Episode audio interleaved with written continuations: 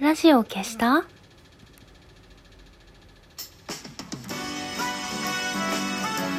年々コロリよ心りよ今日を終える美しい人よ安心して眠れるように眠れなくても安心できるように何でもない時間をあなたに姫の玉のラジオ消した？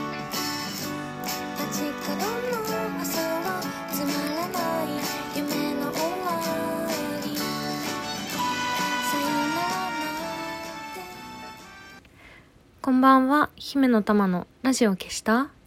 この番組はラジオトークからいつかのどこかのあなたにお送りしております。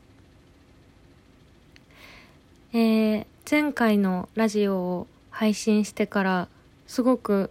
温かい言葉を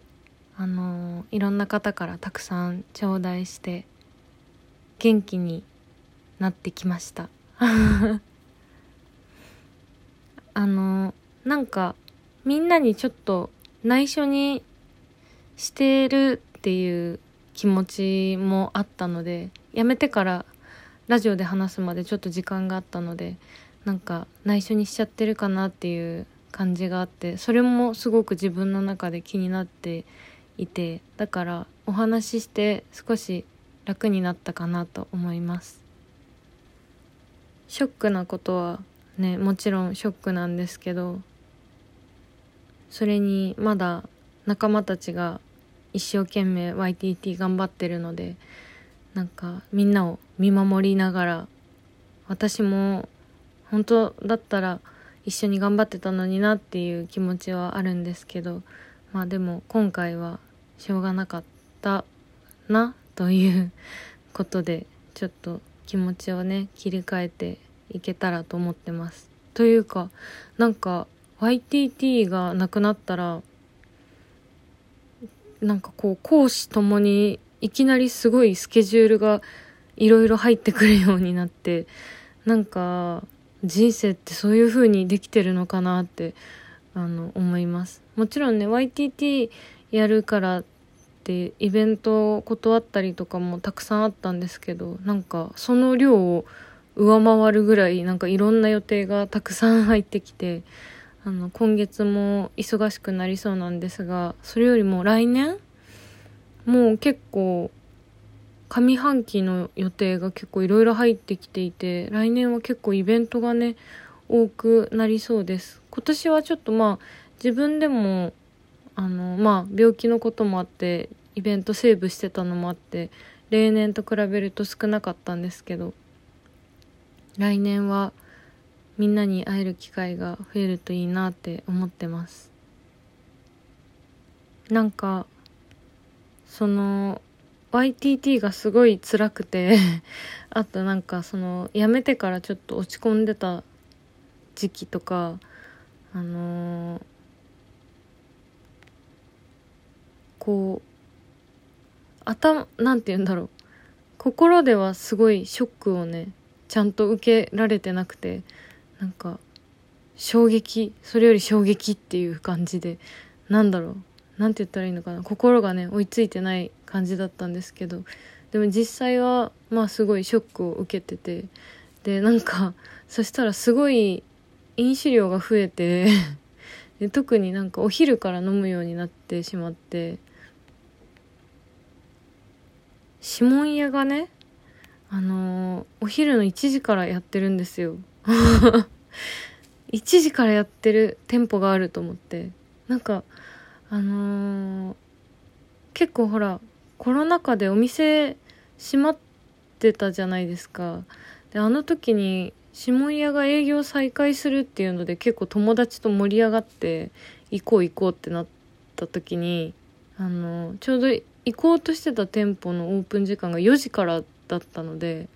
なんか指紋屋って4時に開くものなのかなって思ってたんですけどなんかこの間お昼散歩してたら1時からやってる指紋屋を発見してあ指紋屋ってこんな早くからやってるんだと思ってお昼入ってちょっと指紋屋で飲んだんですけどやっぱりこうお昼に飲むとこう心がね癒されますねすごい。ちょっとね人生は辛いなってツイートをしてあの私結構仕事でお酒飲むことも多くてそういう時に仕事って辛いなってあのお酒の画像とともにツイートをするのが趣味なんですけどこの間久しぶりに「人生って辛いな」っていうツイートとともに指紋屋のあの、ハイボールの写真をツイートしたんですがあの時はでも本当に辛くて。でもなんかやっぱ居酒屋に行くとね心が癒されますね。指紋屋はすごいオアシスだと思う。あのー、メニュー表がラミネートされてるんですけど紙が。もうね押し押しと取ったチェキと同じぐらいマイナスイオンが出ててねすごい癒されます。私はもともと結構レストランで夜ゆっくり飲んだりとかレストランで飲んだ後にバーに行って飲むとかそういうのが多いんですけどなんか昼飲みなんだろう角打ちとか 角打ちとかあのー、チェーン店とか安いチェーン店なんて言うんですかあのー、中中華料理系のさ安いチェーン店とかさあとこの間この間は銀だこに行ったんですけど銀だこで昼から飲むとかなんかお昼に安いチェーン店でお酒を飲むとなんかすごいこう荒れた心が癒されますね。あれはなんでなのかわかんないんですけどすごい癒されるなと思って。そうそれで私そうだ前回ヨガがなくなって自分をケアする方法がなくなっちゃったっていう話をしたんですけどこれ結構本当に自分でもまずいなと思ってて私趣味が本当になくてまあプロレスプロレスが好き。あとは劇団ゴキブリコンビナートが好き。なんですけど本当にそれぐらい？でなんたなんだろう？その興行がない時間の方が長いわけじゃないですか。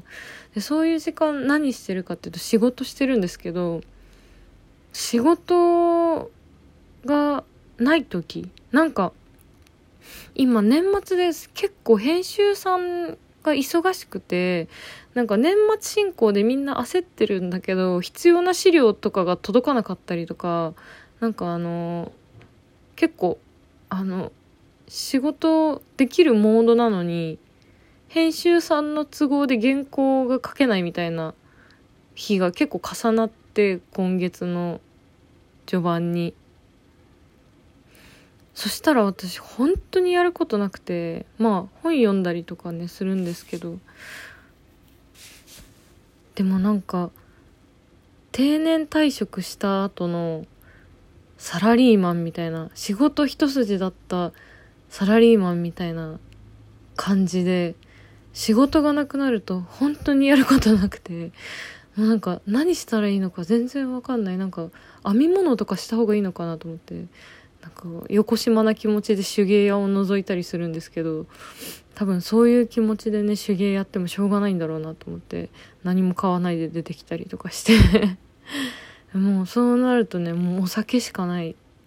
でなんか起きてても仕事がないと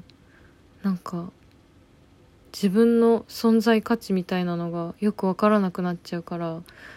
もう私の理想の生活は、えー、夜お酒を飲む。で、夜まあ、レストランかバーか家でお酒を飲む。最近あの、